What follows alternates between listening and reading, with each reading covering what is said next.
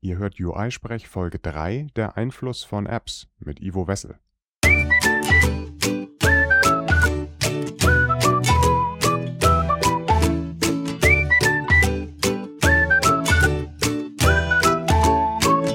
Ihr hört UI-Sprech, den deutschsprachigen Podcast rund um die iOS-Entwicklung. Ich bin Heiko Behrens und mein heutiger Gast ist ein Freelancer, dessen Erfahrungen als Programmierer weit vor die Zeit des iPhones reicht. Als Literaturenenthusiast und Kunstsammler hat Ivo Wessel dabei eine ganz besondere Perspektive auf die Entwicklung und Wirkung von iOS-Apps. Ich hatte Ivo zu ganz konkreten Dingen wie seinen gesammelten Utility-Funktionen oder einigen interessanten Programmiertricks aus den vielen Apps, die er zum Beispiel im Auftrag für den Flughafen Berlin-Brandenburg erstellt, befragen können. Stattdessen habe ich die Gelegenheit genutzt, mir seine ganz persönlichen Gedankengänge zum Einfluss von iOS auf uns Entwickler und die mobile Gesellschaft im Allgemeinen anzuhören. Diese Folge von UI-Sprech gehört sicher nicht zu den technischsten, sie bietet dafür aber einen erfrischenden Einblick auf unser ansonsten so durchmethodisierten Programmieralltag. Dabei kommen nicht nur Ideen aus der tiefen Psychologie zutage, auch Karl May und Albert Einstein fließen in Ivos bildreiche Überlegungen ein. Um dazu in die richtige Stimmung zu kommen, spiele ich statt des üblichen Jingles einen Ausschnitt aus Apples aktuellen Werbespot zu iOS 7 ein. Viel Spaß! iOS 7 brings with it the most significant changes that we've made to the user interface since the introduction of the very first iOS. To create it, we brought together a broad range of expertise from design to engineering. With what we've been able to achieve together, we see iOS 7 as defining an important new direction and in many ways a beginning. Das sind die Worte, mit denen Sir Jonathan Paul Johnny Ive, der Designer und Senior Vice President of Design bei Apple, eindrucksvoll iOS 7 eingeführt hat. Bei mir sitzt dieses Mal Ivo Wessel und Ivo, den kenne ich als jemanden, der auch mal hinter solche Worte guckt und die Psychologie hinter so etwas in Frage stellt, diskutiert und viele nette Anekdoten erzählen kann, wie Industriedesign aussieht und andere Überlegungen dazu. Aber am besten, Ivo, stellst du dich einfach selbst einmal vor und erzählst den Hörern, wer du bist, warum du 30.000 Bücher in den Bücherregalen hast und warum, was du dann eigentlich mit iOS machst. Ja, äh, herzlichen Dank für die Einladung. Es ist schön hier zu sein. Ich bin iOS-Developer tatsächlich, bin Freelancer, lebe in Berlin, mhm. habe allerdings neben dieser sehr intensiven Obsession auch noch die Obsession, Kunst zu sammeln und äh, viel zu lesen, sich für Bücher zu interessieren, gerade auch für Psychologie. Alles Dinge, die man äh, sozusagen auch bei der iPhone-Programmierung sehr gut gebrauchen kann. Und gerade finde ich es eben sehr wichtig, wenn man Apps entwickelt, dass man dort auch sich durchaus mit Psychologie und beispielsweise auch solchen Dingen wie Propaganda auskennt. Das kann eben gar gerade nicht schaden. Apple. Gerade bei Apple. Die machen sehr vieles richtig, sie machen auch manches falsch. Und es ist eigentlich schon ganz schön, wenn man sieht, wie solche Sachen funktionieren. Zum Teil sind die Sachen ja uralt. Also es gibt eben Bücher aus den 20er, 30er Jahren, wo viele dieser Marketingtechniken, die von Apple eingesetzt werden, wo die schon beschrieben werden. Also beispielsweise, dass äh, die Verpackung hochwertig sein muss, mhm. äh, weil man sie aufbewahrt. Das ist etwas, was in den 20er Jahren schon bekannt war bei billigen Pralinen. Billige Pralinen müssen gut verpackt sein, weil mhm. in der mhm. Regel jemand, der Pralinen verschenkt, an jemanden, der selten Pralin isst, äh, der wird dazu, es wird dazu führen, dass derjenige die Verpackung aufbewahrt. Jemand, der dauernd gute Pralin isst, äh, der ist damit ganz selbstverständlich ja. aufgewachsen, der braucht eben keine aufwendige Verpackung. Das sind alles so Dinge, die man äh, bei Apple ganz wunderbar sehen kann. Ich finde auch diesen Satz eben ähm, äußerst bemerkenswert, in many ways a beginning. Das ist schon ziemlich mutig und ich glaube tatsächlich, dass iOS 7 eben nicht so sehr ein Update ist. Möglicherweise ist das wirklich so ein bisschen the next level of Apps und man muss eben einfach sehen, der ähm, iPhone-Entwickler ist ähnlich wie der iPhone-Anwender äh, langsam auch erwachsen geworden. Das heißt, der äh, iPhone-Anwender weiß, wie bestimmte Sachen zu, zu bedienen sind mhm. und, und wie sie funktionieren. Ähm, ich habe ja 25 Jahre PC-Programmierung sozusagen auf dem Buckel, ähm, kenne also auch völlig andere Welten, mhm. war aber eben vor fünf, sechs Jahren, als das Ganze mit, mit iPhone, iOS begann, sehr begeistert. Insbesondere auch, dass es nun endlich mal einen App Store gibt. Also das, was die Künstler in Form von Galerien haben und die Schriftsteller mhm. haben das in Form von Verlagen, haben wir auf einmal als Softwareentwickler die Möglichkeiten, unsere Produkte eben vertreiben zu lassen, dass man sich darüber eben nicht mehr kümmern muss. Man zahlt die 30 Prozent, aber das ist nur fair. Und ähm, ja, ich finde das eben sehr interessant, dass am Anfang dieser, dieser Skoiomorphismus, eine Vokabel, die wir ja alle jetzt gelernt haben in den letzten Monaten, dass dieser Skoimorphismus einfach gefragt war, um den Leuten klarzumachen, das ist jetzt eine Kamera oder das ist eben ein Kalender und das ist jetzt ein Blatt mhm. Papier und du kannst dieses Papier umblättern. Auch um die Interaktion mit den Fingern zu unterstützen. Du blätterst hier um Ganz oder genau. du musst den Schalter umlegen. Das ist eine total sinnliche Erfahrung. Das hat sich inzwischen ausreichend rumgesprochen. Das war bei Apple auch völlig genial. Ein, ein Telefon, was ich streichle, werde ich auch wahnsinnig gerne benutzen. Mhm. Das nehme ich also wirklich wie ein Handschmeichler in die Hand. Microsoft ist auch gar nicht so schlecht. Man kann ja diesen Namen auch mal nennen. Das Wort wird vielleicht nicht so oft fallen, aber als die beispielsweise äh, Windows eingeführt haben mit der Maus, kam die oder irgendeiner kam auf die sehr, sehr gute Apple-like Idee, äh, um den Leuten den Schritt zur Mausbedienung zu mhm. erleichtern, geben wir doch gleich mal sowas wie ein Spiel Solitär ja. Ja. mit. Äh, das ist wirklich so, dass das mitgegeben wurde, damit die Leute sich damit beschäftigen und die Mausbedienung lernen. Klicken, ziehen. Genau, wenn Sie also diese ganzen Manipulationen erst im Laufe der, der Apps oder der damals noch sogenannten Programme lernen, äh, wird das sehr viel Frust nach sich ziehen. Mhm. Aber man hat ja wirklich gesehen, dass die Leute wie bekloppt Solitär gespielt haben und damit wurden sie gleich zu Mausexperten. Es gibt die Urban Legend sozusagen, dass Solitär das meistgenutzte Windows-Programm ever ja, ja, ist. natürlich. Ja, ja, sicher. Also sowas finde ich eben wirklich wahnsinnig interessant. Sowas kann Apple sehr, sehr gut. Und ich glaube, dass wir sozusagen, die wir die erste Generation natürlich von iPhone-Benutzern auch sind mhm. und, und darstellen, äh, dass wir auch inzwischen wissen mit, mit allen anderen, dass äh, in der Navigation Bar eben bestimmte Funktionen da sind. Mhm. Also ich kann eben über den Zurück-Button, den ich gar nicht so nennen möchte, weil er nichts mit der Webseite zu tun hat, also mit diesem Button, der den View-Controller wieder poppt, da kann ich draufdrücken. Das ist ein Button, das weiß ich inzwischen. Dieses Ding auf der rechten Seite ist eben auch ein Button. Das Ding in der Mitte ist eine Beschriftung, das ist ein Titel. Das ist auch in den allerwenigsten Fällen klickbar. Und daher erlaubt sich äh, Apple sozusagen diesen mutigen Schritt, dass diese Buttons eben gar nicht mehr Button-Charakteristik haben, wie in der Generation 1. Da waren die noch umrandet, da hatten ja. sie einen Farbverlauf, ja. da hatten sie einen Schatten. Sie haben also förmlich uns angeschrien, bitte klick mich oder bitte touch mich. Das finde ich an sich sehr gut. Also es gibt ja dieses berühmte Mantra von dem Steve Krug, Don't Make Me Think, ja.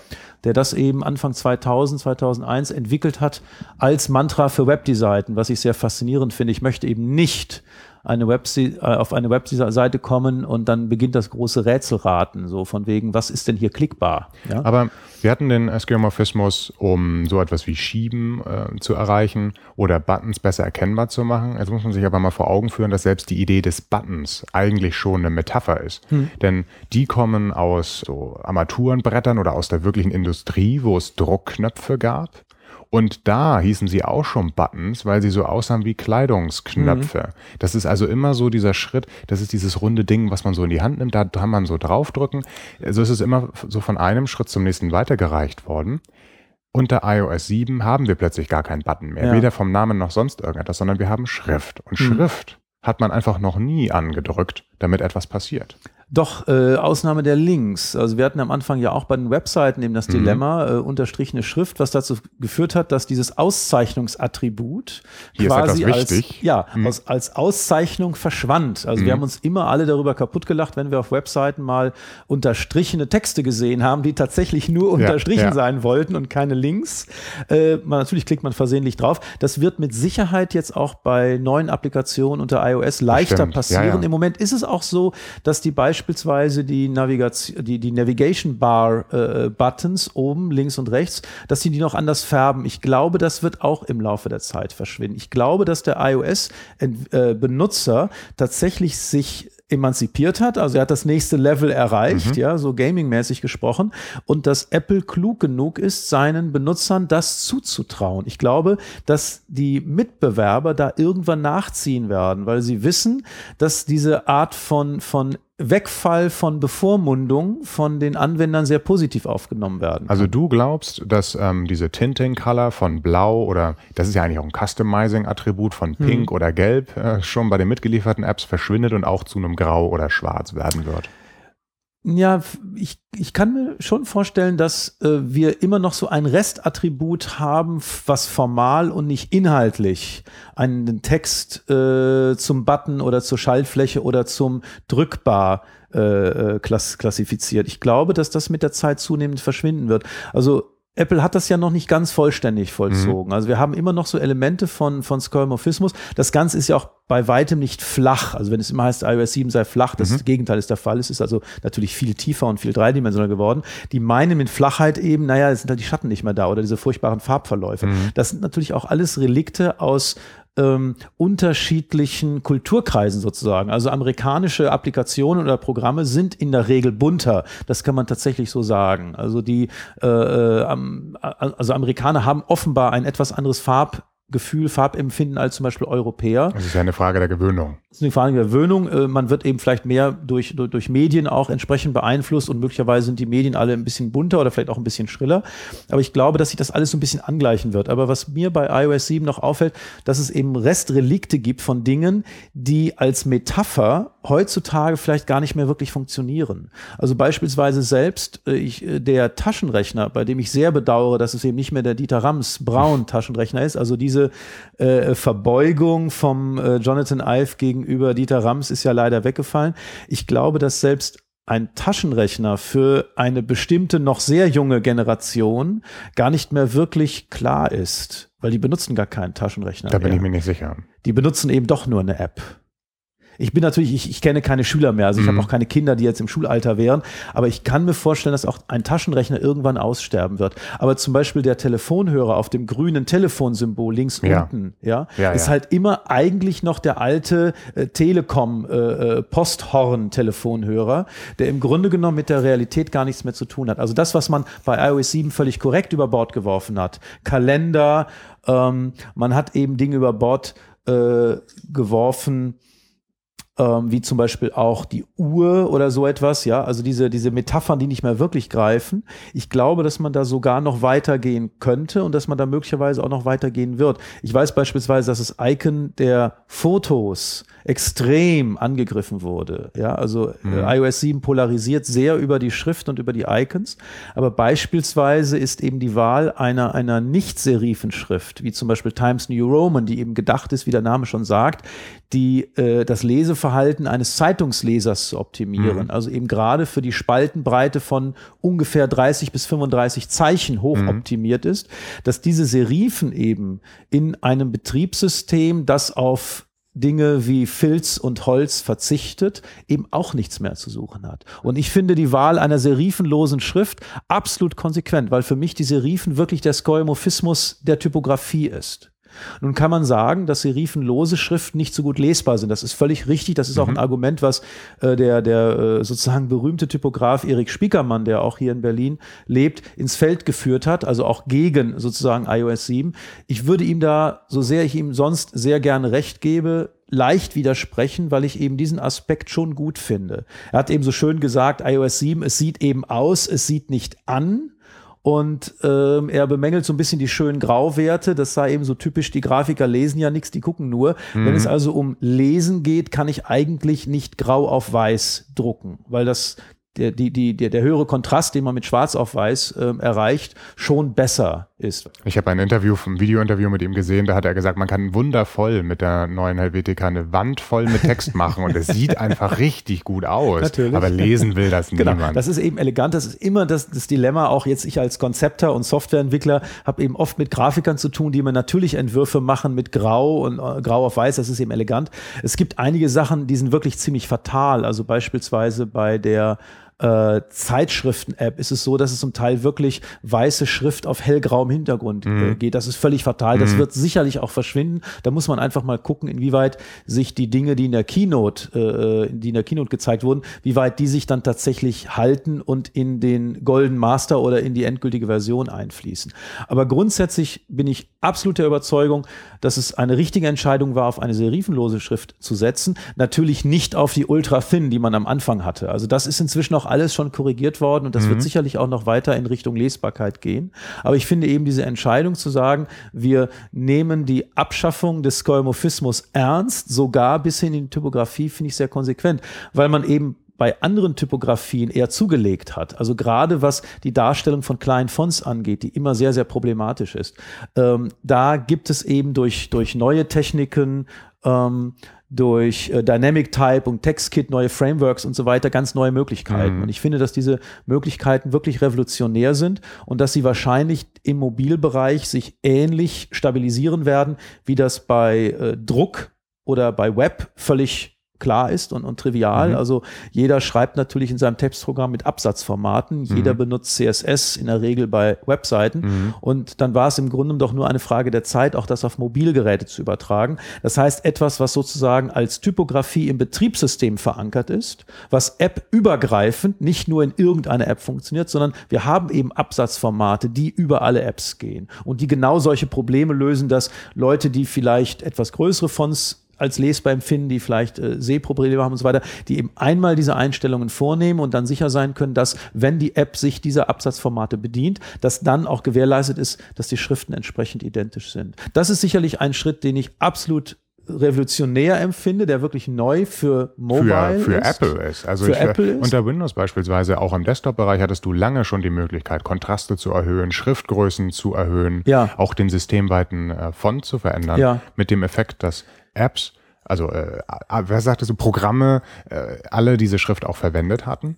Und wann immer du etwas selber gecustomized ge, ge hast oder gethemed hast, wurde so etwas verpönt. Das waren dann meistens so Grafikkarten, Konfigurationsprogramme oder irgendwelche Dialer, diese Modem-Dialer, die sahen dann mhm. immer so komisch aus, aber alles andere sah aus wie Systemstandard. Auf dem Mac hingegen war es nicht möglich, die Schriftart zu vergrößern ja. und eigentlich war alles immer irgendwie so ein bisschen näher mit Texturen versehen und auch die, die selbst professionelle Apps haben dann zum Teil irgendwelche Bildelemente eingearbeitet in ihr UI, diese Idee zu standardisieren und, und dadurch einfach es auch ähm, uniformer äh, zu bekommen. Mhm das sehe ich bei Apple grundsätzlich als einen Novum, nicht unbedingt im mobilen Bereich.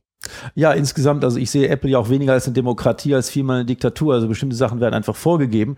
Also vielleicht weiß ja ein geneigter Hörer, wie man beispielsweise in der Xcode-IDE, die du, wie ich weiß, ja nicht so allzu oft benutzt, wie man da beispielsweise die Schriftgröße des Trees, ähm, des Projektbaumes ja, ja. erhöht. Das wird irgendwie gehen. Ich weiß ehrlich gesagt nicht, wie das geht nach also, sechs, sieben Jahren. Äh, vielleicht bekommen wir irgendwie Kommentare, die das dann uns erzählen. Ganz ehrlich, mich interessiert es nicht. Ich kann dir sagen, ein App-Code kannst du es machen. Ja.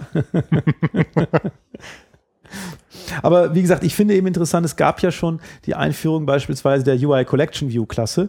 Ähm, das ist auch etwas, was glaube ich, dass äh, das Interface sehr revolutionieren wird. Das ist ja jetzt schon so seit ungefähr einem Jahr eben ja, auch iOS schon im Gange. Ein Jahr mit iOS 6, wurde natürlich auch Zeit durch das iPad im Grunde genommen. Man genau. hat gemerkt, mit einer einspaltigen Geschichte wie beim Standard UI Table View kommt man eben auf einem iPad nicht wirklich weiter. Mhm. Ich glaube aber, dass es neben dieser reinen Größengeschichte auch den Zweck hat, tatsächlich dafür zu sorgen, dass die Daten als Interface gesehen werden. Das heißt also, ich kann wirklich durch direkte Manipulation, das, was wir eben in einer grafischen Benutzeroberfläche sozusagen seit 100 Jahren machen oder eben seit 30 Jahren, mhm. dass wir auch bei einer Collection View beispielsweise beispielsweise die Daten viel besser manipulieren können. Das heißt, wir brauchen nicht jetzt irgendwelche Schaltflächen oder Menüoptionen, mit denen ich dann Dinge eben manipuliere, sondern ich kann das direkt wiederum machen durch entsprechende Gesten.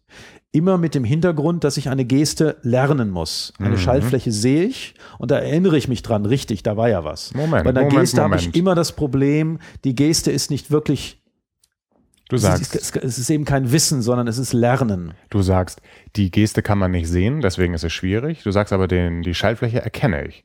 Aber du sagst, eine Schaltfläche wird man mehr und mehr weniger zu erkennen geben, weil Farbe fehlt und auch äh, die, die Kontur. Aber sie wird immer noch sichtbar sein. Also es gibt immer noch so ein paar Quadratmillimeter. Äh, Aber es ist kein Rahmen mehr drumherum, es ist kein Schatten mehr da. Ja. Und zum Beispiel mhm. hattest du ganz am Anfang den ähm, Navigation Controller mhm. erwähnt und den oben links Knopf, um zurückzukehren. Jetzt gibt es eine neue Geste in iOS 7, ja. um von links nach rechts zu wischen, um auch zurückzukommen. Ja. Das ist, glaube ich, etwas, was eingeführt wurde, um dem iPhone 5 und dem längeren Display Rechnung zu tragen. Genau, ich muss nicht mehr den Daumen strecken. Weil viele gar nicht eine Hand haben, die klar. lang genug ist, genau. um dorthin zu kommen. Ja. Apple hatte gelacht damals über die großen Android-Telefone. Mhm. Man könnte gar nicht überall hindrücken. Jetzt haben sie selber sich in diese Situation gebracht und das ist ein guter Weg, um das hinzubekommen. Ich sehe andere Apps, die sagen, ich nutze Gesten auch in die andere Wischrichtung, um in ein anderes Menü zu kommen. Es gibt dann diesen äh, Hamburger-Button, habe ich gehört. Ja. Also diese drei Burger-Button, Burger ja genau, Burger um drei Streifen dann zu haben. Äh, und das soll dann andeuten, hier ist nochmal eine andere Liste, wenn du hierher ja. kommst.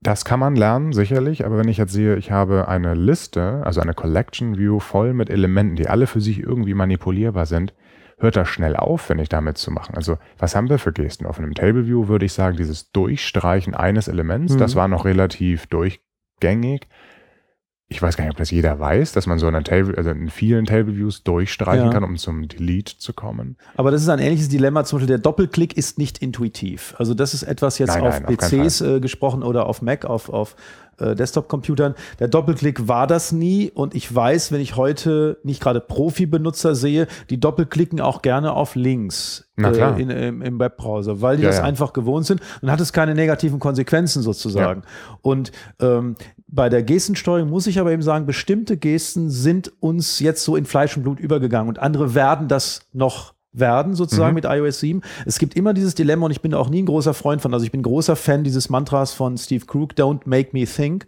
Und wenn ich erst nach über nachdenken muss, wie war denn das nochmal, das, dann habe ich schon verloren. Das ist schon sozusagen zu viel. Es hat vor einiger Zeit eben diesen Jux gegeben, eine Firma hat einen Taschenrechner gemacht, bei dem es eben nicht mehr die klassische Taschenrechner-Metapher, die mhm. weltweit gültig ist. Ich kann jede App, jeden, jede, dieses Taschenrechnerprogramm jeder Welt und jedes Betriebssystems auf Anhieb bedienen. Mhm. Ich mache mich anheischig, äh, dass ich jeden Taschenrechner Taschenrechner auf Anhieb bedienen kann, weil ich werde den Plus-Button und den Minus-Button finden und die Gleichheitstaste. Mhm. Wenn ich jetzt mit, mit umgekehrter polnischer Notation arbeite, mhm. mit alten HP-Rechnern, mhm. wird es vielleicht ein bisschen schwieriger, aber ansonsten dürfte das kein Problem sein. Und die haben eben gesagt, wir nehmen jetzt einfach mal eine Geste. Wir sagen einfach, addieren ist nach links wischen und subtrahieren ist nach rechts wischen oder umgekehrt. Ich bin mhm. so ein leichter Linkshänder. Insofern äh, empfinde ich sehr, sehr oft andersrum.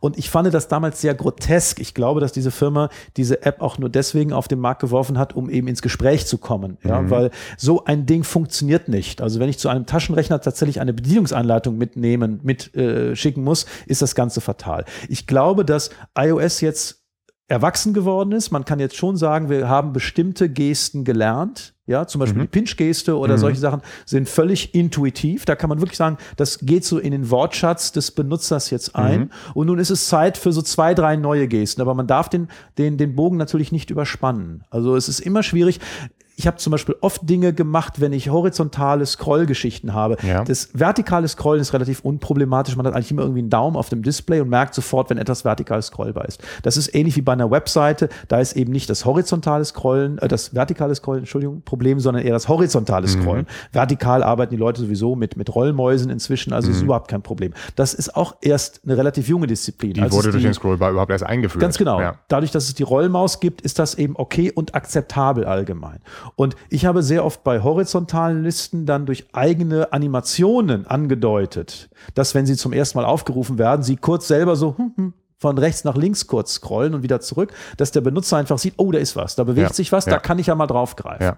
Das muss ich bei den vertikalen Sachen nicht machen, weil jeder, der der ein Smartphone in der Hand hält, wird wissen, vertikal werde ich alles irgendwie scrollen können. Es war früher in den HIGS, den uh, Human Interface Guidelines, so, dass man darauf uh, achten sollte, die Zellen zum Beispiel anzuschneiden. Anzuschneiden, dass man also sagt, genau. äh, die sind nicht ganz zu sehen, deswegen kann man scrollen. Das wird schwieriger jetzt, wo man eine variable Höhe hat und ganz Apple genau. selbst macht es auch nicht mehr. Ja. Dann war der nächste Schritt zu sagen, ja, wir zeigen mit einem Schatten, dass es so irgendwie wie so hm. unter einen Gullideckel weg äh, scrollbar ist. iTunes selbst auf dem Mac macht das beispielsweise, wo man nämlich horizontal scrollen muss. Ja. Und sagen dann manchmal, okay, ich zeige den Schatten auch erst, wenn das erste Element beginnt, da unterzulaufen. Mhm. Ähm, und auf dem Mac ist es auch so, dass man die Scrollbars immer einmal, das macht das Betriebssystem, sieht, wenn man in die App kehrt, damit man irgendwie sieht, ah ja, das, das, das und das sind alle scrollbare Elemente. Dass eben zu viel Naturalismus tatsächlich scheitert, hat Apple ja am eigenen Leib erfahren mit der umgedrehten Scrollrichtung. Das fand ich sehr bemerkenswert. Das war uns gar nicht aufgefallen, dass wir sozusagen entgegen dem landläufigen Realleben scrollen ich glaube, also ich kenne niemanden, der auf seinem Mac die Scrollrichtung eben nicht abgeschaltet hätte. Ich habe das so, wie es vorgesehen ist. Tatsächlich. Und äh, ich war überrascht. Ich hatte deinen Rechner vorhin ja. irgendwie mal und war irritiert. Man kann dann sehr schnell umstellen. Du bist seit langem der Erste, der es umgestellt hat. Also mein, mein Eindruck ist ein anderer. Ja. Und ähm, ich glaube, das kommt vor allem daher, dass viele keine externe Maus benutzen. Ich weiß, du bist hm. ein Fan von der externen großen Tastatur und deiner nicht Kabelmaus. deiner Kabelmaus mit äh, äh, einem ganz genau austarierten Gewicht bei dir. Hm. Viele Neueinsteiger auf dem Mac haben ihren Laptop ohne externe Peripherie, haben dann ihr Touchpad Und in dem Moment ist es sehr, sehr ähm, natürlich, so Mhm. rum zu scrollen. Die Touch-Interfaces, wie wir sie heute haben, dazu führen einfach zu einem ganz klaren Verständnis, so rum ist die richtige Scrollrichtung. Hm. Ich denke, das, das macht alles Sinn. Also insofern, ich finde eben schon interessant, dass mit iOS 7 dieser Schritt kommt, ähm, dass man einerseits den Benutzer als mündig deklariert, andererseits ihn jetzt wieder erziehen wird. Also es gibt eben aus dem 18. Jahrhundert diese wunderbare Schrift von Lessing über die Erziehung des Menschengeschlechts, die sehr viel mit dem zu tun hat, was wir heute so unter Style Guides verstehen. Mhm. Es gibt vom Freiherrn von Knigge den berühmten Style Guide vom Umgang mit Menschen. Ich Mhm. gehöre zu den wenigen, die sozusagen, ich will mal sagen, den gelesen haben. Und ich weiß, dass in diesem Buch eben nicht davon die Rede ist, wie man, wie richtig rum man das Messer oder das Besteck hält, sondern dass es wirklich mehr um diese moralische Instanz geht. Also wie benehme ich mich und so weiter. Also das ist für mich auch eher eben so ein Mantra, mein Lebensmotto ist da so ein bisschen das äh, von dem Hörer sicherlich sehr vertrauten Karl May, der eben sagt, man darf die Wange des Gastes nicht schamrot machen. Das ist so ein Mantra moralisch, da kommt man durchs ganze Leben mit. Und ich finde jetzt eben auch, dass wir sozusagen äh, nach diesem ganzen äh, weniger ist mehr, weniger ist besser und so weiter, dass wir uns doch vielleicht mal um die Erziehung der mobilen Gesellschaft kümmern müssten. Also ein ähnliches Bedürfnis, wie das jetzt Lessing zu seiner Zeit mit dem Erziehung des Menschengeschlechts verspürt hat, weil bedienen können wir die Sachen inzwischen. Und ich glaube, der Einfluss ist ja völlig unbestritten. Ich glaube nur, dass es eben eher fatal ist, dass immer mehr Zeit mit möglicherweise immer weniger Nutzen aus so einem Gerät herauskommt. Und dass Apple vielleicht auch jetzt daran interessiert ist, das Ganze eben weniger spielerisch aussehen zu lassen, sondern dass es tatsächlich jetzt auf einmal mehr auf die Inhalte kommt. Und du siehst die Verantwortung dieser Erziehung bei uns App-Entwicklern? In jedem Fall. Also ich glaube, Apple ist da einfach das Vorbild auch mit den neuen Systemprogrammen. Es wird mit Sicherheit bei Erscheinen von iOS 7 diesen Generationswechsel geben. Wir werden alte Applikationen auch als alt erkennen. Das ist jetzt Die schon werden so. möglicherweise einen Malus haben. Es gibt jetzt schon ganz viele, die das so ein bisschen nachahmen. Ja. So von wegen, ja, jetzt machen wir mal in der Navigation Bar mal lieber eine, eine Farbe ohne Verlauf, Mhm. ja, und dann nehmen wir so weiß, dann sieht das jetzt schon praktisch nach iOS 7 aus. Das sind Dinge, die, da ist Apple natürlich Vorreiter. Und es, es wird schwierig sein, mh, Apple wird erwarten, dass wir sozusagen alle mitmachen, dass wir eben Updates anbieten, dass unsere alten Applikationen verschwinden, dass wir es eben, dass wir nur noch neue iOS-Applikationen anbieten, iOS 7. Ich glaube das nicht so sehr, weil man nicht so wirklich weiß, wer die Update-Kosten zu bezahlen hat. Ein Update ist dann ja an den Bestand kostenlos. Ja, man kann ja ein, für ein Update kein Geld mehr verlangen.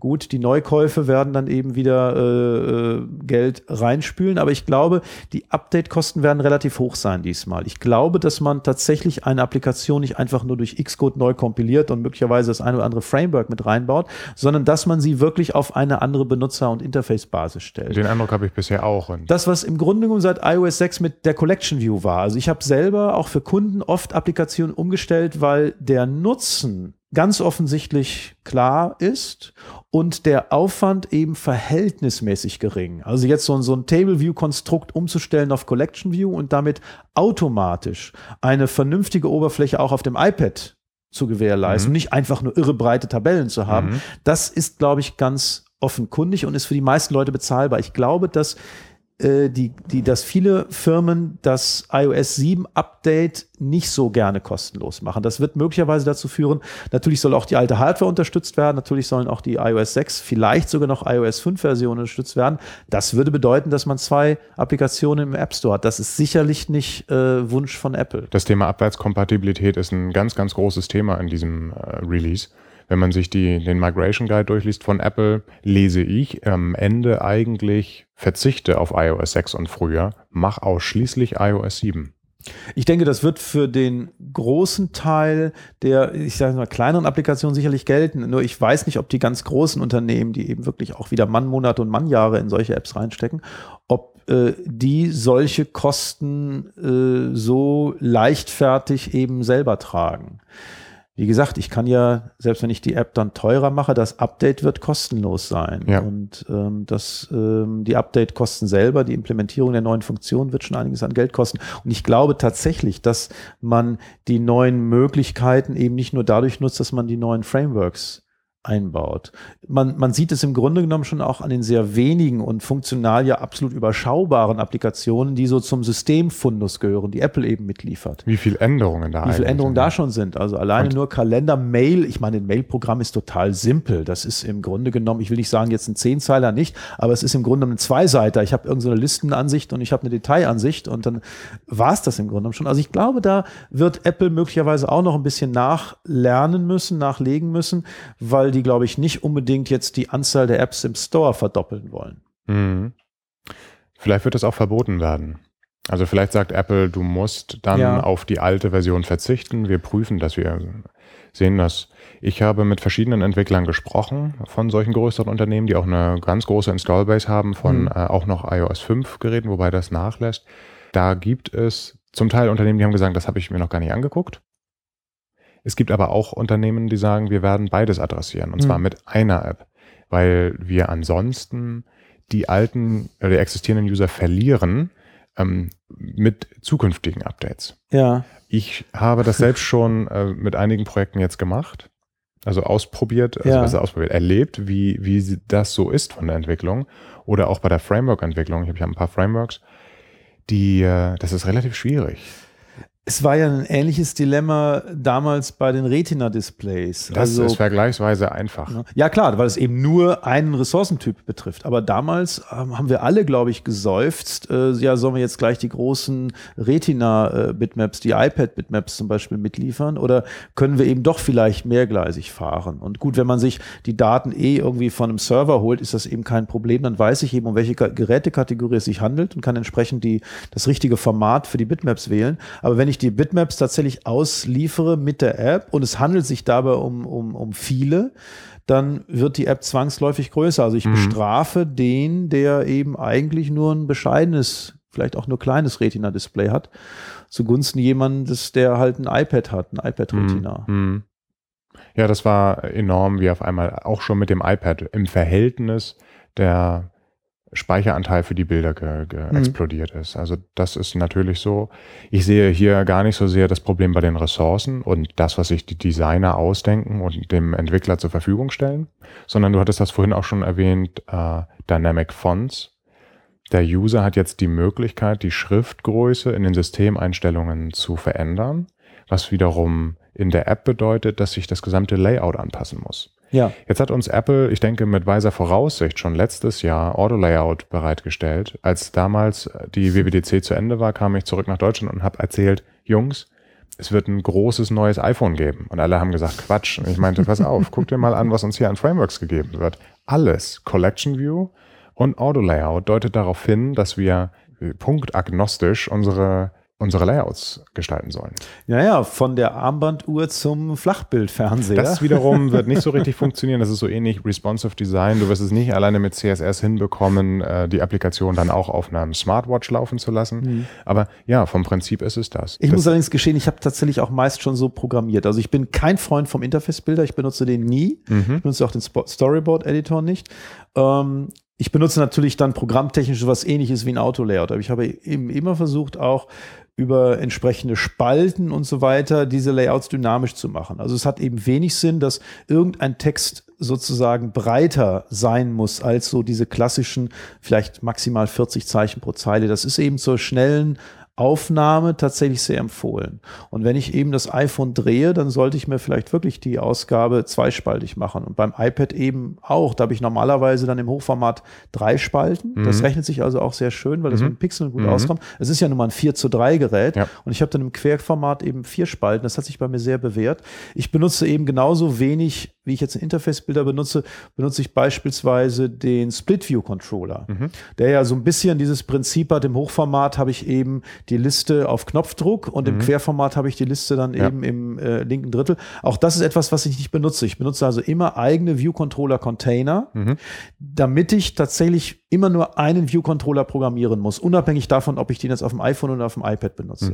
Auf dem iPad sitzt der View-Controller in der Regel dann mit einem anderen View-Controller in einem eigenen Container. Aber es ist dieselbe View-Controller-Klasse. Und das ist etwas, was ich sehr viel vorteilhafter finde, als zum Beispiel die ganze Programmierung über den Storyboard-Editor oder den Interface-Bilder. Das ist schön, wenn man alles, wenn man nur Text hat Und ähm, vielleicht begünstigt uns da auch dass das der allgemeine Look in iOS 7. Aber wenn man sagt, ich arbeite doch mit Grafiken und diese Grafiken sind vielleicht nicht immer so stretchbar, die Schriftgröße wird verändert und jetzt muss meine, meine Grafik, die so einen Rahmen darstellt, plötzlich ein bisschen wachsen können. Ich weiß aber nicht, wie viel, weil der Nutzer das natürlich einstellen kann. Jetzt kann ich auch natürlich wieder anfangen und sagen, ja, es gibt sechs verschiedene Schriftgrößen und die brauche ich sechs Bilder oder ich glaube, dass da gibt's viele Punkte, die auch einfach dann mal vergessen werden. So wie früher immer schon App-Entwickler vergessen haben, was passiert, wenn ich die App öffne, aber ein Telefonat habe, dann ist die Statusbar eben nicht 20 Punkt, sondern 40 Punkt hoch. Und alles andere wird nach unten geschoben. Wie mhm. viele Apps sehe ich, die das nicht berücksichtigen?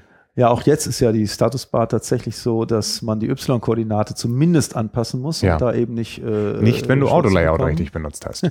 Dann passiert es nämlich automatisch. Aber es gibt eben eine App, die sehr massiv dieses Problem hat und das aber zum Teil auch ganz intelligent löst. Anderes finde ich halt sehr schade. Ich spreche vom App Store, von der App Store mhm. App, die eben auch gesagt hat, wir reduzieren jetzt die, die Gesamtdetailansicht auf ein Bild. Das hat natürlich auch Auswirkungen auf Marketing. Man muss jetzt alles in einem Screenshot sozusagen möglichst schon zeigen. Mhm. Aber wir haben beispielsweise bei der Liste eben auch das Dilemma, dass wir eben Text und Grafik und andere Elemente und Schaltflächen irgendwie zusammen haben. Mhm. Und auch jetzt habe ich zum Beispiel immer das Dilemma, dass die Vor Vorziffer bei den Hitlisten eben auch immer von 1 bis 300 geht und mhm. dadurch links relativ viel Platz kostet. Wenn ich mir jetzt vorstelle, dass dann eben der Text auch vielleicht noch umbrochen werden muss oder auf dem iPad eben ganz anders aussieht, dann glaube ich, dass Apple auch hier ein etwas finden muss, um dieses Dilemma zu lösen. Also wenn man eben nicht einfach nur Text vom Bild trennen kann, wie die das eben bei dem Start machen. Also sobald ich in, in eine App hineingehe im App Store, bekomme ich eben einfach nur noch die Grafik, ja. Aber ich fand zum Beispiel die Text Texttrennung über die einzelnen, nennen wir es jetzt mal Karteireiter, immer sehr unschön. Also ich muss eben sehr viele Aktionen machen, um beispielsweise die Beschreibung ganz zu sehen. Mhm. Ich muss wieder scrollen, um sämtliche Screenshots zu sehen. Mhm. Also ich muss eigentlich deutlich mehr Interaktion machen, als ich bei der allerersten App Store früher machen musste. Das ist mir damals schon sehr negativ aufgefallen. Mhm. Aber die Konsequenz ist natürlich klar, ähm, gerade jetzt auch durch, den, durch die App Store Anwendung des iPads bedingt, braucht man da verschiedene Systeme. Aber ich finde eben diese Idee mit der Typografie schon sehr reizvoll, weil Typografie ist klassischerweise immer etwas, was der Anwender sehr gut und vor allem völlig korrekt schätzen kann. Er kennt sehr oft nicht die Geheimnisse dahinter. Aber es gibt so bestimmte Dinge, jetzt auch im Print oder, oder im Online-Bereich, die ein Anwender sofort als korrekt empfindet, obwohl er sie, obwohl er sie gar nicht so genau durchschaut. Also beispielsweise Medievalziffern. Das äh, Wort äh, kennen die meisten nicht. Das sind die sogenannten Unterlängenziffern. Das mhm. sind also Ziffern, die entgegen den Tabellenziffern mhm. eben auch nicht dieselbe Breite haben, vor allem auch eben nicht nicht alle aus der Grundlinie hervorragen, sondern ähnlich wie beispielsweise ein G hat eben eine 9 auch eine mhm. Unterlänge und, und befindet sich eben zum Teil eben auch dann unter der Zeile. Und diese Medievalziffern, diese Unterlängenziffern sehen in einem Text besonders lesbar aus. Wenn man jetzt dort die Medievalziffern tauschen würde gegen Tabellenziffern, würden die Ziffern sofort schreien. Man würde sie also im Text sofort wirklich deutlicher hervorstechen sehen. Was man, man, ja in einigen Publikationen durchaus haben möchte. Natürlich, also gerade bei vielleicht Sachbüchern oder so oder wenn es um Preise geht, was auch immer, dann wird man sehen, dass ein guter Typograf an solchen Stellen tatsächlich Tabellenziffern nimmt, mhm. gerade weil die dann die, die äquidistant, also die, die gleiche Breite haben, was sehr wichtig ist, damit also eine fünfstellige Zahl wirklich breiter ist mhm. als eine dreistellige Zahl. Das kann sonst bei 11.1111 eben auch anders sein. Ähm, diese Medievalziffern, da kann man wirklich einen Blindtest sozusagen machen und einem äh, äh, Anwender zum Beispiel mal eine Visitenkarte zeigen, also mit der Postleitzahl, mit der. Straßenhausnummer, mhm. mit äh, der vielleicht Bankverbindung, Kontonummer und so weiter, auch der Telefonnummer. Also gerade solche Dinge sehen dann mit Medievalziffern deutlich besser und professioneller aus, ohne dass der Laie den Unterschied zwischen Tabellenziffern und Medievalziffern auf Anhieb haben könnte. Genauso gut das Gruppieren von Ziffern ist etwas, was einfach sehr wichtig ist. Da gibt es eben feste Regeln. Also hier kommt wieder Kamerad Knigge rein und Apple ist halt jemand, die tatsächlich so etwas für den Desktop-Bereich schon eingeführt haben. Also beim ja Next war natürlich das Display Postscript ein wahnsinniger, ja. ein, ein, ein wahnsinniger Fortschritt. Nun war die Zeit damals noch nicht so reif ähm, vielleicht ähnlich wie bei Charles Babbage, der eben im, ich glaube, 17. Jahrhundert die Analytical Engine so als Vorform des Computers entwickelt hat. Und er hatte wirklich das Pech. Und man kann von Tragik und nicht nur von Traurigkeit sprechen, dass in seiner Zeit die Zahnräder noch nicht mit einer hinreichenden mechanischen Präzision gefertigt werden konnte. Also Charles Babbage äh, war nicht in der Lage, seine Analytical Engine zu bauen, weil die Zeit noch nicht mhm. reif war. Und als er dann 50 Jahre tot war, haben dann eben irgendwelche Assistenten das nachgebaut. Es hat sofort funktioniert. Also seine Pläne waren einwandfrei und perfekt, aber die Zeit war noch nicht reif. Und bei Apple ist das möglicherweise auch gelegentlich mal passiert. Ich fand damals die Next-Geschichte total aufregend, hatte leider damals eben genau kein Geschäftsmodell dafür. Also äh, ich habe in einem Bereich gearbeitet, wo äh, die PC-Benutzung gang und gäbe war mhm. und wo auch Apple äh, keine Chance gehabt mhm. hätte reinzukommen. Mein erster Computer war eben auch kein Apple. Äh, Apple hatte damals weder Umlaute noch äh, Kleinbuchstaben und mhm. darum hat mich das gar nicht interessiert.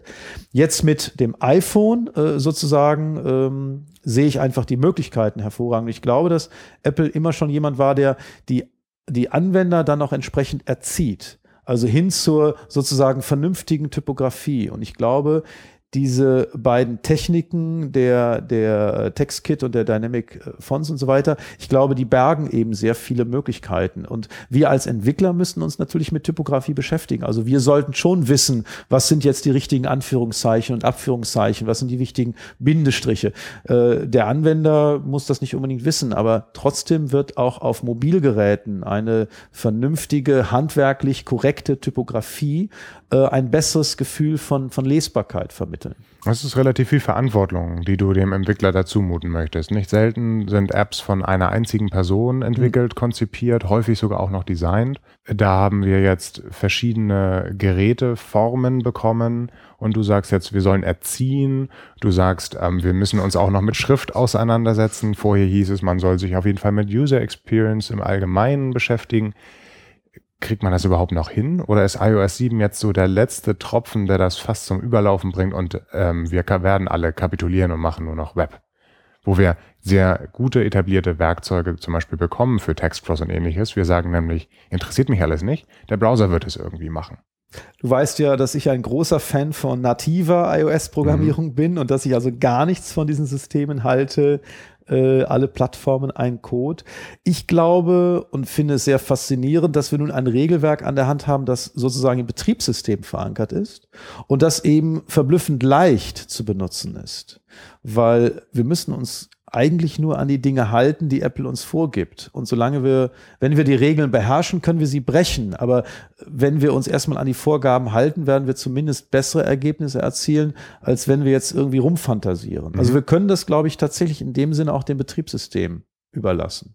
Andererseits macht das Spaß. Also ich finde bei der Programmierung von Apps eben gerade reizvoll, dass die reine, das reine Coding sozusagen fast der äh, kleinste Teil ist. Also dass eben Konzeption, Psychologie, Marketing, Werbung, Gestaltung natürlich, Interface, das sind alles Dinge, die viel, meines Erachtens viel, viel wichtiger sind und auch viel weniger verzeihbar sind. Also wenn ich Fehler in der Programmierung mache, ist das vielleicht, taucht das vielleicht gar nicht auf, aber Fehler in der Gestaltung, Fehler in, in der Konzeption kann dazu führen, dass eine App eben vielleicht gar nicht gefunden wird oder gar nicht wirklich benutzt wird. Mhm. Also ich glaube, dass gerade wir Software-Developer, ich sage jetzt bewusst nicht Programmierer, auch mal über den Tellerrand schauen sollten. Und das kann ja dadurch passieren, dass man sich auch wirklich einfach mal andere Apps anguckt. Und es gibt ja nun auch genügend äh, Standardwerke, auch zur Typografie, auch zur Gestaltung. Das schadet ja gar nicht, wenn man so etwas mal ähm, beherzigt. Sollten wir auf jeden Fall noch in die Show Notes packen, da die äh, Pralinen äh, auch mit der vielleicht schlechteren Verpackung, aber dem besseren Inhalt, den wir da lesen sollten.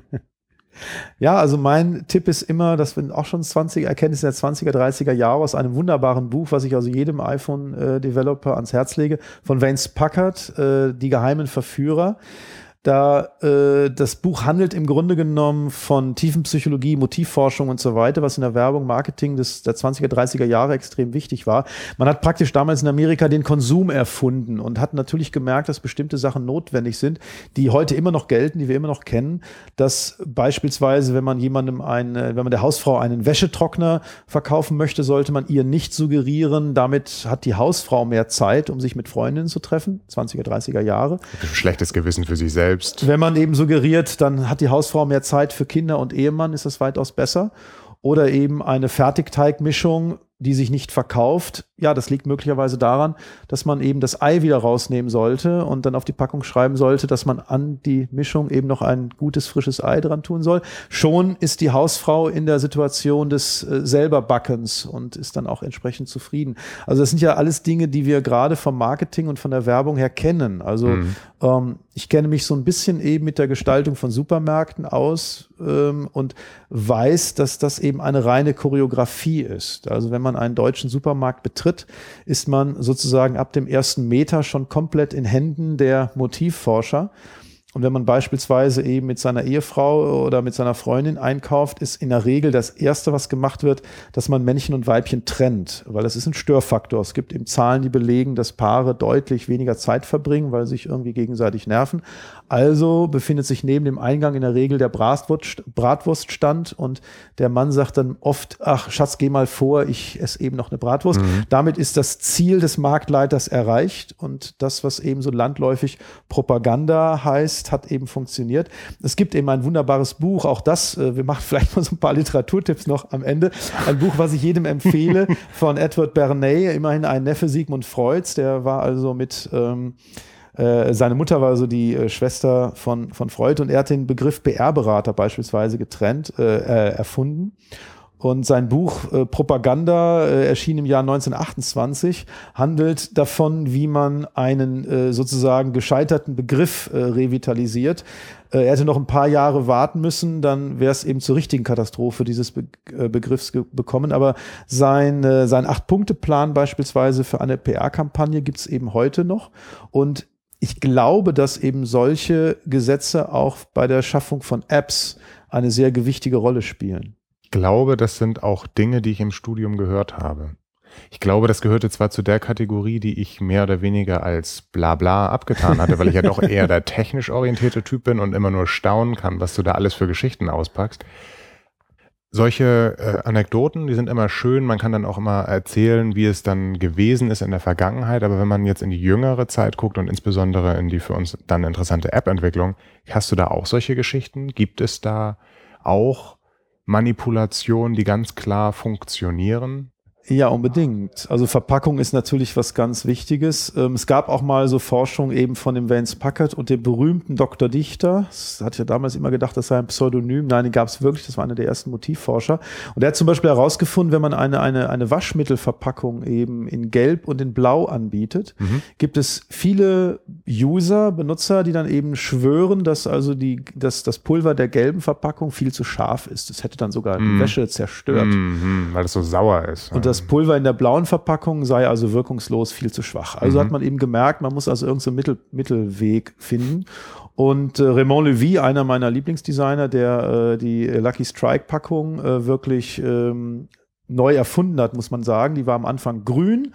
Die Zielscheibe war nur auf einer Seite. 30er Jahre. Die grüne Farbe war eigentlich für Militärfahrzeuge rationiert. Er wurde, bege, bege, er wurde gebeten, das Ganze zu optimieren, hat das damit brillant gelöst, dass er die grüne Farbe weggelassen hat. Für dahin roch die Packung nicht mehr. Mm. Die Zielscheibe hat er auf beide Seiten gemacht. Das war die erste Zigarettenschachtel, die sozusagen keine Vorder- und Rückseite hatte. Mm Sie liegt irgendwo rum, man erkennt die Zielscheibe. Mm Und Raymond Levy hat also dieses wunderbare Credo ausgebracht von zwei Produkten, die müssen noch nicht mal gleich gut sein. Es wird sich das mit der besseren Verpackung verkaufen. Und er hat jetzt witzigerweise, er will sich ihm gerade rum, äh, rumdrehen. Ich war zufälligerweise damals, als er in äh, Monaco starb, war ich zufälligerweise gerade in Monaco und hörte das Buch buchstäblich als Schüler im Autoradio, das heute Raymond Levy gestorben ist.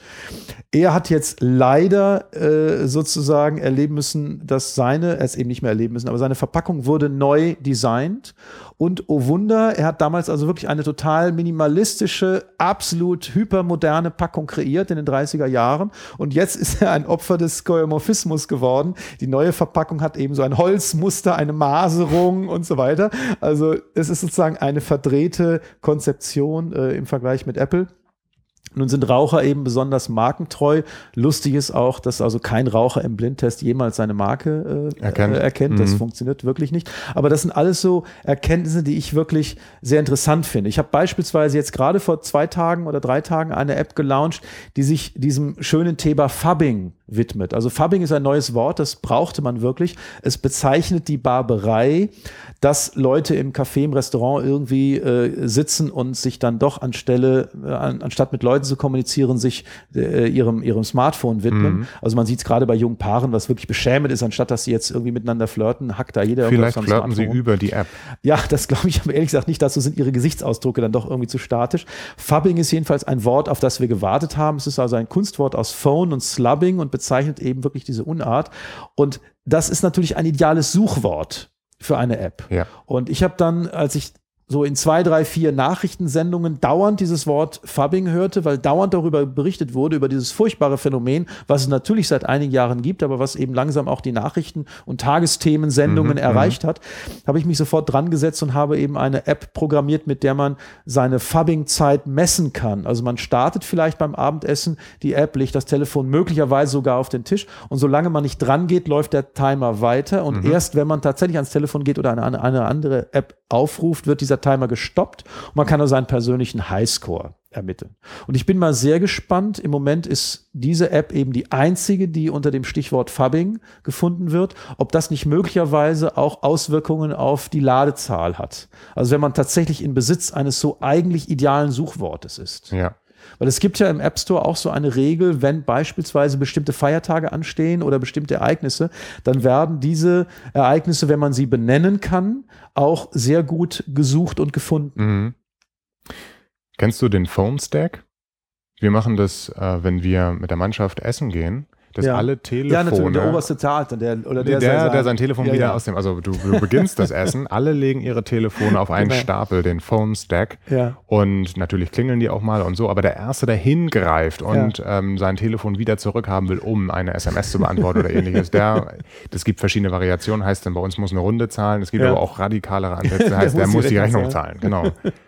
Ja, ich denke also wirklich, da ist äh, Freiherr von Knigge, äh, sollte da auch Vorbild werden. Und ähm, ich glaube auch, dass Apple als Hersteller daran sehr interessiert ist, dass sozusagen der, der, der Benutzer wirklich erwachsen wird und eben auch ähm, anstelle dieser negativen Begleiterscheinung wirklich das Ding halt permanent in der Hand zu halten, was ja für den Hersteller vielleicht gar nicht so verkehrt ist, dass Apple einsieht, dass das nicht wirklich gut ist. Also dass es darauf ankommt, dass man seine Zeit vernünftig äh, verbringt und dass man eben kein schlechtes Gewissen hat. Also so wie in der Werbung Ernährung eben die, die, das, das, die Hauptmotivation ist, das schlechte Gewissen zu beseitigen. Beispielsweise bei Süßigkeiten funktioniert das immer so. Süßigkeiten werden entweder äh, in die Richtung gedrängt, ja, ich bin ja ganz sportlich, ja, also da, mhm. die Süßigkeit macht praktisch schlank. Es gibt eine berühmte äh, Schokoladenfirma, die, den Namen nennen wir jetzt mal nicht, die werben sogar damit, dass man als äh, Esser sozusagen besonders sportlich ist und sogar nachts raus äh, aus dem Bett steigt und an den Kühlschrank läuft, obwohl man vielleicht äh, Größe Zero trägt. Das ist eine Schokolade, die bezüglich bezüglich kal kalorischer Werte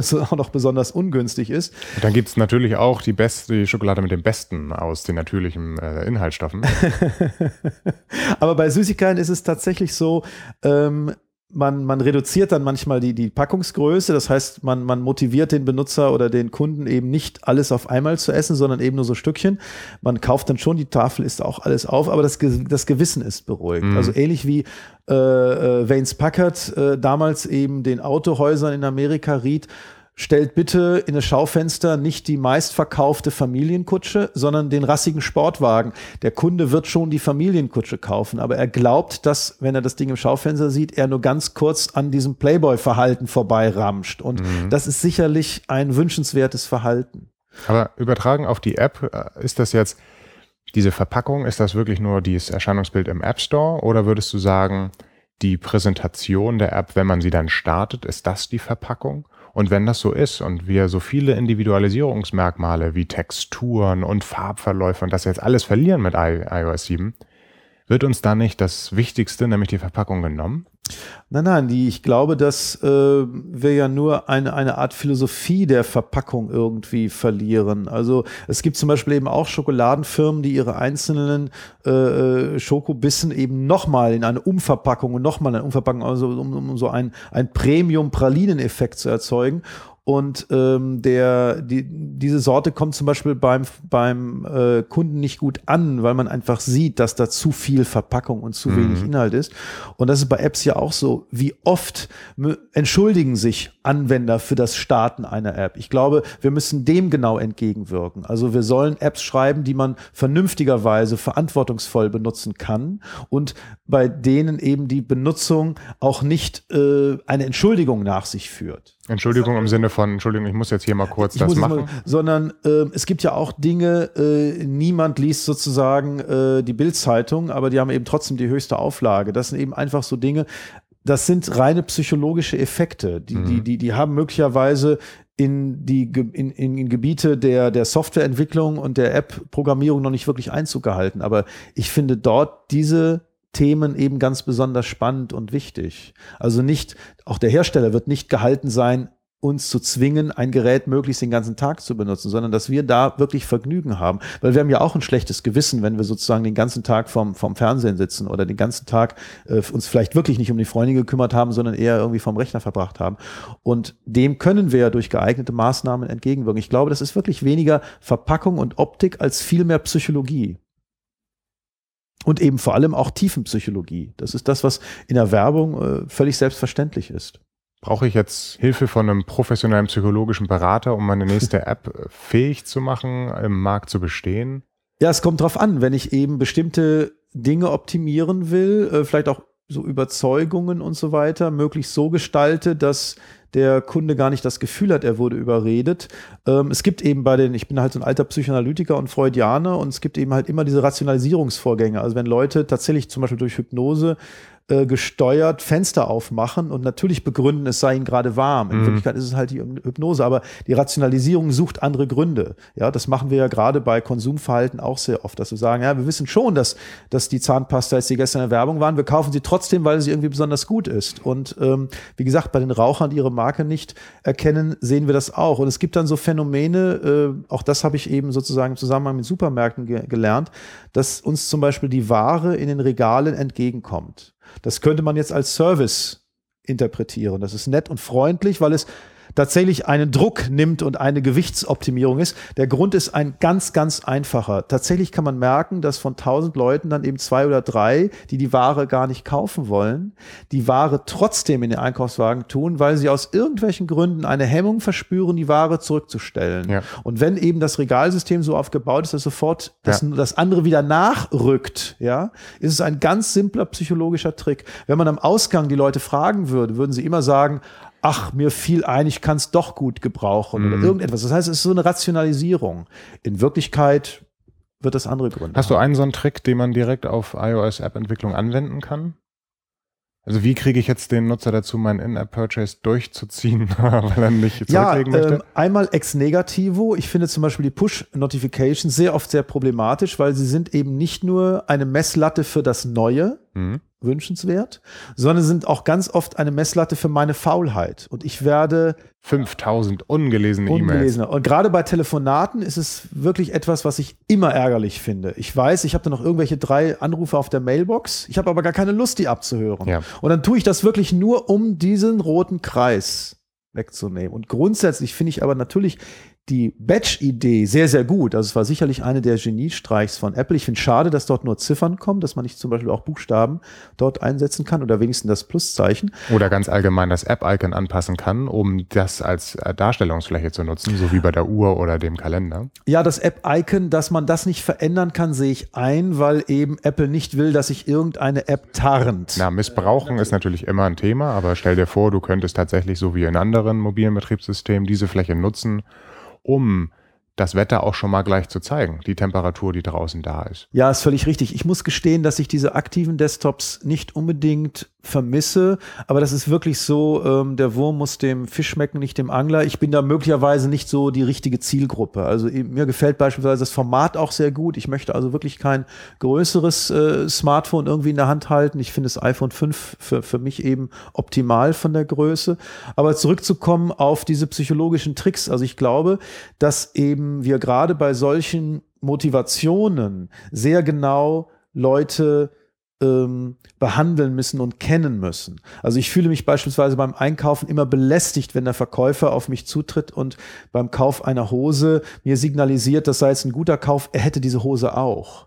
Das mag sein, dass 95 Prozent der, der Kunden genau das wollen, weil sie das Gefühl haben, der Verkäufer nee, kennt sich ja aus mit oh Hosen. Oh ja, es gab eben einmal die Situation, dass der Verkäufer, als ich eine Lampe kaufen wollte, mir im entsprechenden Tonfall sagte, er hätte diese Lampe auch und zwar im Schlafzimmer, was mich dann also förmlich aus dem Laden wieder herausgetrieben ja. hatte, weil ich dachte, ich verliere diese Vorstellung nie im Leben. Ich ja. werde jedes Mal, wenn ich die Lampe einschalte, daran denken, dass sie irgendwo irgendjemandes Schlafzimmer beleuchten. Ja, umgekehrt weiß ich, dass eben viele Kunden äh, sich dann gut beraten fühlen. Also es ist auch ein guter Verkäufer, der jemanden erkennt, der bei mir weiß, dass er bei mir mit anderen Dingen eher landen kann, als damit, dass er sagt, das Ding habe ich auch. Es ist eben so ein Phänomen, auch wenn beispielsweise Männer einkaufen, etwas, was der Konsumforscher längst weiß. Ein Mann, der nicht innerhalb von zehn Sekunden die Umkleidekabine findet und sieht, geht wieder raus und probiert gar nicht an. Mhm. Männer nehmen auch in der Regel zu 50 Prozent das, was sie reinnehmen, auch kaufen das auch. Ja. Bei Frauen weit weniger. Ja, ja, Frauen probieren einfach nur an und shoppen und so weiter. Und Männer sind da eben etwas anders. Ähm und der Smartphone-Empfang ist immer zu schlecht bei den Couchen, äh, bei denen man dann warten muss. ich glaube, das sind eben Regeln, die wir eben beachten sollten. Also eigentlich so relativ simple Konsumgeschichten. Aber das sind jetzt schon wieder so Supermarkt- und Verkaufsdinge. Also na, ich kann aber den Benutzer ja auch analysieren, kann eben gucken, wie verhält der sich. Also ich habe damals meine Computerfirma eben Cybernetic Applications genannt, also schon vor weiß ich, 25 Jahren, weil ich mir immer vorgestellt habe, das ist eine Art von, von kybernetischem Prozess. Eine gute Freundin meiner Großmutter war nicht sehend und sie hatte immer diesen Trick, um festzustellen, ob in der Tasse noch Kaffee ist, den Finger reinzuhalten. Das ist eben genau ein Feedback, was ich mir bei Software schon vor 20, 25 Jahren vorgestellt habe. Die Software merkt, ob ich jemand Gutes bin, der also mit der Software umgehen kann, mhm. dann möchte ich eben ganz anders bedient werden. Ja. Und das möchte ich eben nicht nur als, als, als Konsument im, im Supermarkt, sondern das möchte ich eigentlich auch als Benutzer einer App. Hoch individualisiert und antrainiert an das Verhalten. Ja, aber nicht so wie eben eben äh, seinerzeit bei Microsoft, Microsoft Word. Word Furchtbar, Menüs, wo die Menüoption, die wo ist die schlimm. Menüoption denn heute? Ja, ich ja, kenne ja. niemand, der also diesen intelligenten Mechanismus in Gänsefüßchen sozusagen eingeschaltet behalten hätte. Aber ich weiß zum Beispiel, dass ähm, auch so etwas wie äh, beim Konsumenten, wenn, er, wenn, wenn, wenn ein Mann eine Hose kauft, ist es besser, der guckt sich nur drei an, anstatt acht, weil wenn er acht angeboten bekommt, wird er nicht zufrieden sein. Er wird im Zweifel den Laden wieder verlassen. Bei dreien wird er sehr zufrieden sein, wenn er, wenn, wenn er von dreien eine kauft, wird er das Gefühl haben, er hat optimal das Richtige für ihn gefunden. Mhm. Bei acht wird er das Gefühl haben, ach, ich gucke lieber nochmal weiter, vielleicht gibt es noch was Besseres. Und das sind so Tricks, die ich gerne in, in Apps eigentlich auch hätte. Also diese Art von Benutzeranalyse, ohne dass es jetzt natürlich in diesen äh, Big Data Krempel geht. Ähm, ich finde eben teilweise Werbung auf Webseiten auch angenehm, weil sie in Richtung Tipp und Unterstützung und Hilfe gehen. Mhm. Und andererseits sind die völlig erbärmlich und jämmerlich. Mhm. Hm. Ich weiß jetzt nicht, ob man konkret daraus etwas ableiten kann. Das mit den Push-Notifications, dass sie auch in Arbeit ausarten können, das sehe ich ein, insbesondere die Badges, die das Nachüberbleibsel einer Notification weil ja dann jede Notification häufig die Zahl auch um einen erhöht. Das sehe ich völlig ein. Das ist das Negativbeispiel. Für positiv hätte ich jetzt gerne irgendwie noch was gehabt, wo ich sagen kann, aha, drei sagst du ist eine gute Auswahl. Wenn ich jetzt drei Knöpfe anbiete, kann ich da irgendwas für mich mitnehmen, um direkt Geld rauszumachen oder so. Oder, oder meine Downloadzahlen zu verbessern. Ich weiß nicht. Ja, es gibt ja schon auch von, von Dieter Rams diese Geschichten, so wenig wie sein, so wenig Design wie möglich, weniger ist besser und so weiter, äh, mache die Dinge so einfach wie möglich, aber nicht einfacher, dieser Albert Einstein-Satz, das sind ja so Dinge, die, die zählen ja tatsächlich und das hat Apple ja auch vorgemacht. Also auch das Pareto-Prinzip 80-20, also 80 Prozent der Funktionalität reicht völlig, die letzten 20 sind Quatsch. Also es gibt wirklich diesen Satz, das ist so ein Zen-Satz, 80 Prozent sind 100 Prozent. Also ich muss mich nicht mehr um die letzten 20 Prozent kümmern, das ist so gering, das kann ich vernachlässigen. Entweder die kommen mit, die machen mit oder, oder, oder mhm. ich verliere sie eben ganz mhm. bewusst. Und ich finde im Grunde bei Applikationen eben auch wieder sehr charmant, insofern wieder eine kleine Kurve zum Beginn.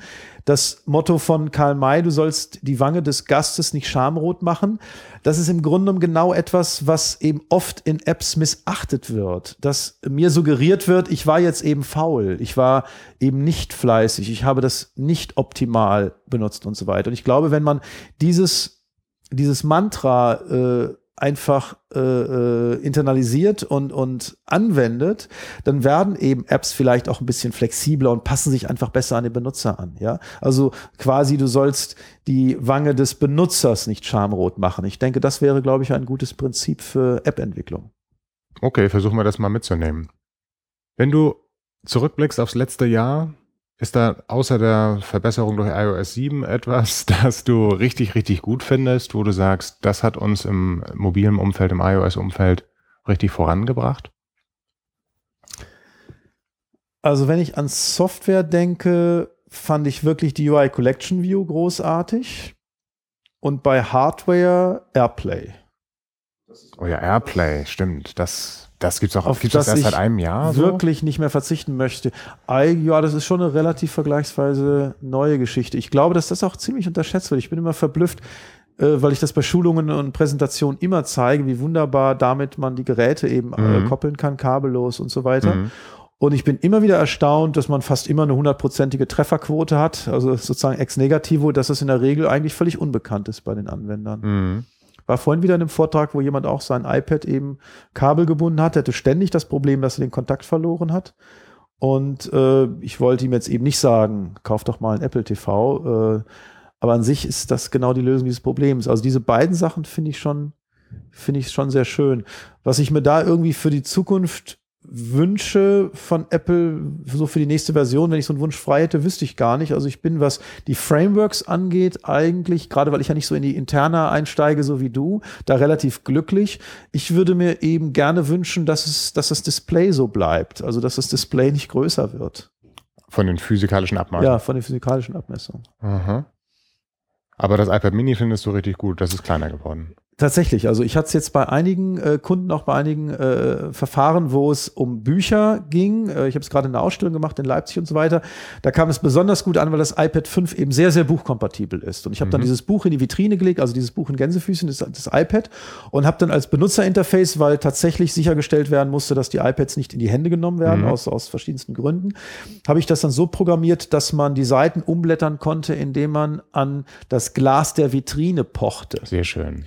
Und das war tatsächlich so intuitiv, dass es völlig ausgereicht hat, auf die Glasscheibe einen runden grünen Punkt zu applizieren. Konnte man dann links klopfen und rechts klopfen? Völlig egal. Das Verhalten ist so, dass Glas natürlich eine, gerade in einer Glasvitrine, in einer Ausstellungsvitrine ein wunderbarer akustischer Leiter ist. Wir haben dann eben uns schon den Jux gemacht, das war also, es waren, war dann ein iPad in der Vitrine, davor haben wir dann den grünen Punkt platziert sozusagen. Leute haben auch gerne auf den grünen Punkt geklopft. Das hatte den Vorteil, dass die Scheibe eben überhaupt nicht fettig oder schmierig wurde. Stimmt. Das war sehr, sehr hygienisch. Mhm. Die Leute haben immer brav auf den Punkt geklopft. Sie haben dann zum Teil, wenn sie halt so technisch ambitioniert waren, haben sie auch mal auf die Ecken der Vitrine geklopft. Die haben auch gleich gut funktioniert. Ähm, tatsächlich ist das akustische Verhalten so perfekt gewesen, dass wir keinerlei Trittschall oder keinerlei Störgeräusche von außen nehmen konnten. Und das iPad lag dann ganz bescheiden in der Vitrine. Das Mikrofon war sozusagen in Lauschstellung begriffen und ich habe ihm einfach den Pegel abgeprüft mhm. und habe dann ab einem bestimmten äh, sozusagen äh, Threshold dann den Pegel als äh, Tab interpretiert. Und das hat wunderbar funktioniert. Es hat auch äh, sich als sehr kommunikationsfördernd herausgestellt, weil Leute das natürlich gesehen haben und vor allem sie haben gelächelt. Das ist also etwas, was eben Steve Jobs natürlich auch immer sehr gut konnte. Also wenn man sein iPhone aus der, aus der Tasche rauszieht, man streichelt es. Möglicherweise ist dieser Effekt inzwischen etwas abgegriffen nach den fünf Jahren. Ich finde ihn immer noch brillant. Es war sicherlich eine der großartigsten Ideen. Ich mag die aktuelle Variante nicht so gerne bei iOS 7. Man mhm. hat eben doch äh, Vergreifer, wenn man das Ding falsch aus der Hosentasche mhm. zieht. Ich fand die alte Version sehr viel intelligenter. Es gibt jetzt ja auch noch einen noch eine neue Richtung noch dazu, in die man ziehen kann. Ja, mhm. aber dieses Make Me Smile ist natürlich eine ganz wunderbare Geschichte. Das ist wirklich etwas, was sehr viel mit Charme zu tun hat. Also wenn man eben ein Lächeln auf das Gesicht des Anwenders zaubern kann, ist das schon die halbe Miete. Das passiert in den Apps auch viel zu wenig. Also gerade in den Geschäfts-Apps wäre das wirklich etwas, was ich mir sehr wünsche. Also ich weiß, wann immer ich das das Foyer meiner Bank äh, betrete, welken im Foyer die Rosen, war mal ein sehr schöner Satz eines meiner Lieblingsschriftstellers, Hans Wollschläger. ähm, das passiert eben bei Apps gelegentlich auch. Und ich glaube, dieses ein Lächeln zaubern geht manchmal sehr, sehr einfach. Und ich habe gar nicht, ehrlich gesagt, daran gedacht, als ich dieses Klopfen eingeführt habe, aber es hat einfach wirklich funktioniert. Schön. Und insofern bin ich ein Fan von beiden Größen. Ich finde eben die, das, DIN, das größere Format des, des normalen iPads auch wunderbar, wenn es eben um Lesegeschichten geht. Damit lese ich auch sehr viele Fachbücher und Fachzeitschriften. Ich finde das iPad 5, das iPad Mini sehr gelungen, äh, weil es eben einfach diese Buchmetapher zusätzlich unterstützt. Würde mir aber bitte wünschen, dass man mit so einem großen Ding jetzt nicht umherlaufen muss, um damit zu telefonieren. Also das iPhone selber soll bitteschön schon mhm. in die Hemdtasche passen. Es ist schön, jemanden zu hören, der sich wünscht, dass es so bleibt bleibt, wie es ist. Wenn man mit dir in Kontakt treten möchte, du scheinst viele Projekte zu realisieren. Äh, hast du einen Blog? Bist du bei Twitter? Hast du eine Webseite? Ist das irgendwie, wie erreicht man dich? Ich habe eine Webseite natürlich, äh, ungepflegt, wie sich das gehört, weil ich eben doch lieber Bücher lese, sei es nun über Tiefenpsychologie oder Motivforschung oder Gestaltung oder Icon-Design oder solche Sachen oder ich mich einfach mit neuen iOS-Techniken beschäftige. Meine Webseite heißt wemakeapps.com mhm. und genau das mache ich eben auch im Leben. Und über diese Webseite kann man mich eben auch erreichen. Wunderbar. Ich denke, wir müssen jetzt gar nichts mehr über die 30.000 Bücher erzählen. Die haben wir ja alle schon genannt in dem Podcast. Ivo, vielen Dank, dass du hier warst. Danke fürs Interview. Schönen Dank. Die Shownotes mit Links und Anmerkungen für diese Folge und alle anderen von UI Sprech findet ihr im Web unter uisprech.de. Schickt Anmerkungen oder Vorschläge immer gerne an info.uisprech.de. Aber auch falls euch der Podcast einfach nur gefällt, ihr sagt super Ding, erzählt es weiter. Auf Twitter und app.net findet ihr UI-Sprech unter @uisprech. Auch finanziell könnt ihr den Podcast unterstützen, indem ihr bei uisprech.de auf den leckeren Flatter-Button klickt. Und wenn ihr in einer Firma arbeitet, die einen interessanten Dienst für iOS-Entwickler anbietet, wäre vielleicht auch das Sponsoring einer UI-Sprechfolge für euch interessant. So werden dann Hosting und nicht unerhebliche Anschaffungskosten von Mikrofon und Co. hoffentlich einmal gedeckt werden. Um in Zukunft keine Folge zu verpassen, könnt ihr UI-Sprech bei iTunes abonnieren. Sucht dazu einfach nach UI-Sprech im iTunes Music Store. Und wenn ihr gerade dort seid, warum schreibt ihr nicht eine Bewertung? Jede Bewertung hilft neuen Hörern, den Podcast zu finden. Das kostet nichts und hilft trotzdem. So, genug gesabbelt, das war's für diese Folge. Ich sag Tschüss und bis zum nächsten Mal.